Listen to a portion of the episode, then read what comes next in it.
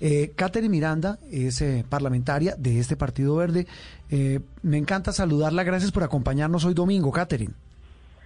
Juan Roberto, muchísimas gracias por la invitación. Muy buenos días a todos los oyentes, a todo el equipo de trabajo. Bueno, ¿en qué va eh, además de la foto, ¿en qué van esos movimientos de este partido Alianza Verde? Eh, si hoy domingo uno quisiera dibujar eh, el recorrido que está haciendo, ¿cuál sería ese representante? Bueno, la foto es lo que estamos mostrando, pero sin lugar a dudas estamos trabajando durísimo en todo el tema programático, en ver las ideas que nos unen de estos diferentes, pues digamos, líderes y estas diferentes opciones eh, en cuanto a la visión que tenemos de país, vamos muy bien. Eh, realmente le estamos apostando a una coalición lo más amplia posible, lo más diversa posible, alejada de los extremos, una, una coalición que realmente represente una esperanza y que realmente haga un cambio para el 2022, no solamente en la presidencia, sino también en unas mayorías importantes en el Congreso. Catherine, eh, muchas personas que, que, que pues se oponen a este gobierno quisieran que esa coalición, usted dice que va a ser lo más amplia posible, pero quisiera que fuera aún más amplia para que tuvieran pues una verdadera opción al poder y eso incluiría, por supuesto, a, la Colombia humana. Eh, también dijeron a finales de semana que, que estaban en algún tipo de conversación, no, no, necesariamente para una coalición, pero sí eh, como para, para atender algunos puentes y para bajarle un poquito el tono a, la pues al enfrentamiento y los desencuentros. Entonces yo quisiera saber qué tan tanta cercanía podrían llegar a tener con la Colombia humana de Gustavo Petro para que hacer esta esta alianza más grande aún y más fuerte. La pregunta del millón. Yo tengo que serles muy sincera y es que esas esas diferencias, esos roces que uno ve en los medios de comunicación, en las propias redes sociales, no son la realidad. Nosotros eh, en el Congreso de la República, nuestros aliados naturales para enfrentar muchas de, digamos, de las propuestas del gobierno con las cuales no estamos de acuerdo es la Colombia Humana, es la UP, es el Polo Democrático, es la oposición completa. Nosotros, sí, yo lo digo de verdad a título propio, y es ver esas diferencias, ver esos ataques en los medios de comunicación, en las redes sociales, son muy lejanas a la realidad el trabajo que tenemos con este sector político es muy cercano en el Congreso, hemos dado unas luchas eh, enormes y hemos sacado unas victorias, pero cuando estamos juntos. Yo no sé si logremos eh, unificarnos para una gran coalición, la verdad siento que estamos lejos de eso, sin embargo sí estamos buscando unos acercamientos y lo estamos haciendo desde hace más de 15 días eh, porque siempre que se llega a la contienda electoral nos convertimos en enemigos todos los políticos y siento que ese no puede ser el camino eh, y no puede pensar totalmente diferente a Gustavo Petro, pero con un respeto inmenso y valorando la diferencia. Hmm. Y ese es, ese es el camino que estamos nosotros eh, abonando con la Colombia Humana, de si no llega a haber un acuerdo en temas programáticos, si llegan unas diferencias de nombres, por lo menos que el respeto prime en esta relación. representante, Hace 15 días están buscando acercamientos. ¿Acercamientos con quién exactamente? Y se lo pregunto porque, porque hubo un ruido esta semana, em, después de que se conoció que había reuniones, porque Intias Pri ya dijo, mire, a mí me nombraron como una especie de mediador para buscar esos acercamientos. ¿Con quién los han hecho y quién está en la mitad? Bueno, Inicialmente se nombraron unos compromisarios, que es Carlos Ramón González, nuestro presidente del partido, Antonio Navarro e Inti Nosotros eh, estamos dando como el primer paso, ya ha habido unas conversaciones anteriores entre Navarro, Carlos Ramón y el propio Gustavo Petro, precisamente como para, para abonar esto. Si hay una diferencia al interior del Partido Verde es que si esas conversaciones son solamente para el tema de no agresión, para el tema de un respeto mutuo, o si podemos ir un poco más allá frente al tema de pensarnos en una primera o en una segunda vuelta. En el Partido Verde eh, hay algunos, hay algún sector que dice, no, en primera vuelta no hay ni la más mínima posibilidad, eh, ya estamos haciendo una coalición con otro grupo. Hay un sector, que recuerden ustedes, que hace algunos años un sector del petrismo ingresó al Partido Verde, cuando Petro en su momento era alcalde de Bogotá, entonces hay un sector fuerte del petrismo al interior del partido, que ellos son los que dicen no nos cerremos a esta posibilidad, hablemos de primera vuelta. Y hay otro sector que es mucho más amplio que dice vayamos hablando de segunda vuelta, digamos un poco tal vez más realista, diciendo acá no va a haber una confluencia para primera vuelta, pero en segunda vuelta no nos puede pasar lo que nos pasó hace tres años, en que se promovió el voto en blanco por un lado, o algunos se fueron a ver ballenas como, como, como en su momento lo hizo Fajardo. Entonces, se están pensando todos los escenarios, la verdad, en este momento en el partido no hay una decisión concreta, eh, todo está sobre la mesa, como en las negociaciones del proceso de paz, nada está acordado hasta que todo esté acordado, entonces estamos escuchando, pero sobre todo estamos trabajando frente a una frente a una, una propuesta programática seria. La, la, la pregunta del millón que le hacía Andreina, que se las hacen todos los días, ¿ese explorar todas las opciones incluye a Gustavo Petro y a la Colombia humana? No, lo que te digo, o sea, en el Partido Verde hay personas que dicen no nos cerremos la puerta a hablar con la Colombia humana desde ya para llegar unidos a mm. marzo del 2021, 22, perdón. Eh, hay otros que dicen, no, ya eso está cerrado, vámonos para, para segunda vuelta. Y hay otros que dicen, no, hagamos una gran lista, una gran lista de coalición entre todos los sectores, incluyendo la Colombia humana. Yo personalmente eso lo veo muy difícil, eh, sobre todo por las resistencias que hay al interior del Partido Verde. Sí, esa, esa resistencia es que esa tal vez es la clave. Como si, si están divididos en, en ese juicio de valor, pues, pues pareciera que, bueno, en política no hay nada imposible, pero pareciera que el tema no es por ahora factible, cercano.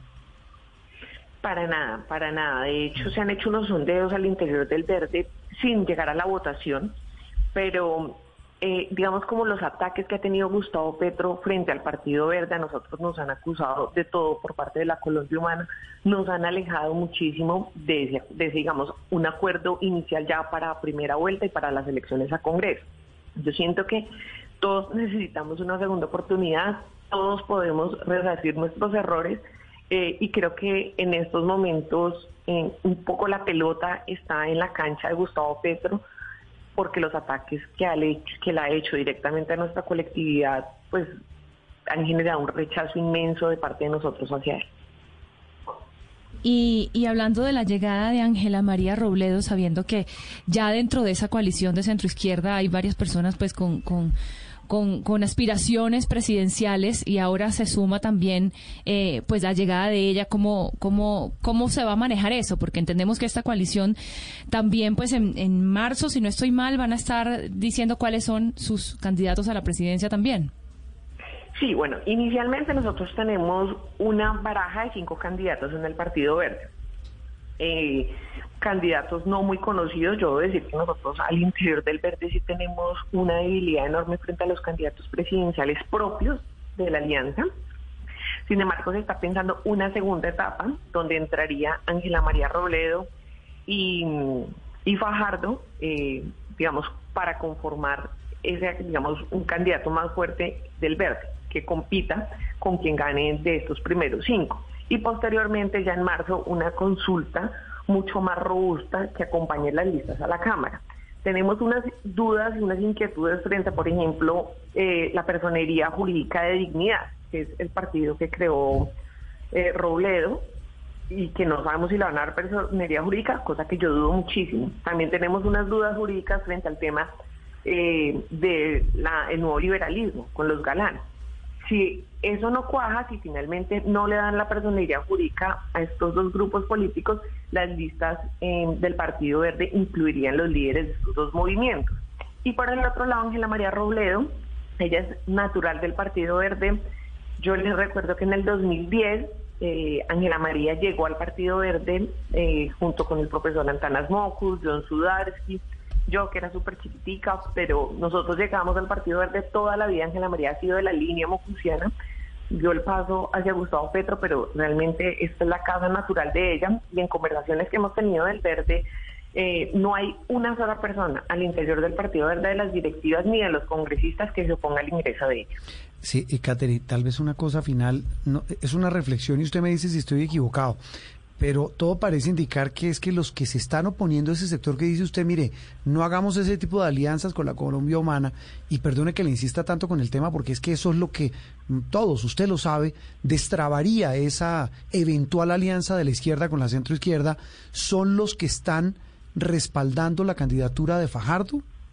Es decir, esto se reduce, y usted me corrige, a un simple tema de que Fajardo y su corte no quiere esa unión con el, con el petrismo, con la Colombia humana. No necesariamente. Mira que muchas personas al interior del verde, por ejemplo, rechazan el ingreso de Fajardo eh, a nuestra colectividad. Lo hemos visto en varias cartas que envían ediles de diferentes, ediles, concejales, diputados de diferentes lugares del país.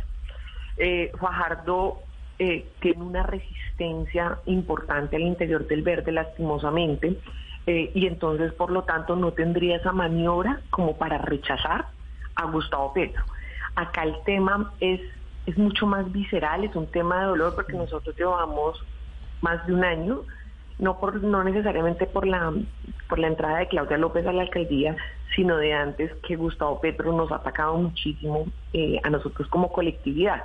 Y eso ha generado unas resistencias aún en el propio Intias que sabemos que viene de la misma corriente Gustavo Petro y que se ha enfrentado en redes sociales eh, y en el Congreso de la República muchas veces por ese ataque indiscriminado de Petro hacia nosotros.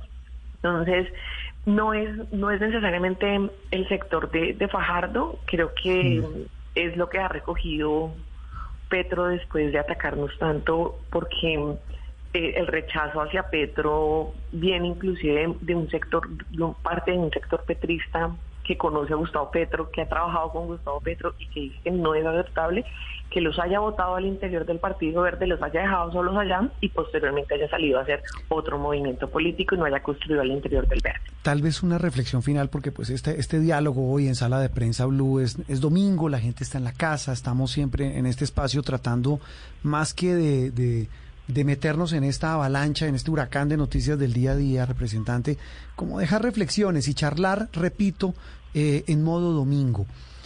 así quiero terminar esta charla con usted, representante. Le ve opción, y como dicen las abuelas, con la mano en el corazón, eh, le ve opción a un candidato de esa centroizquierda sin aliarse con la izquierda de Petro?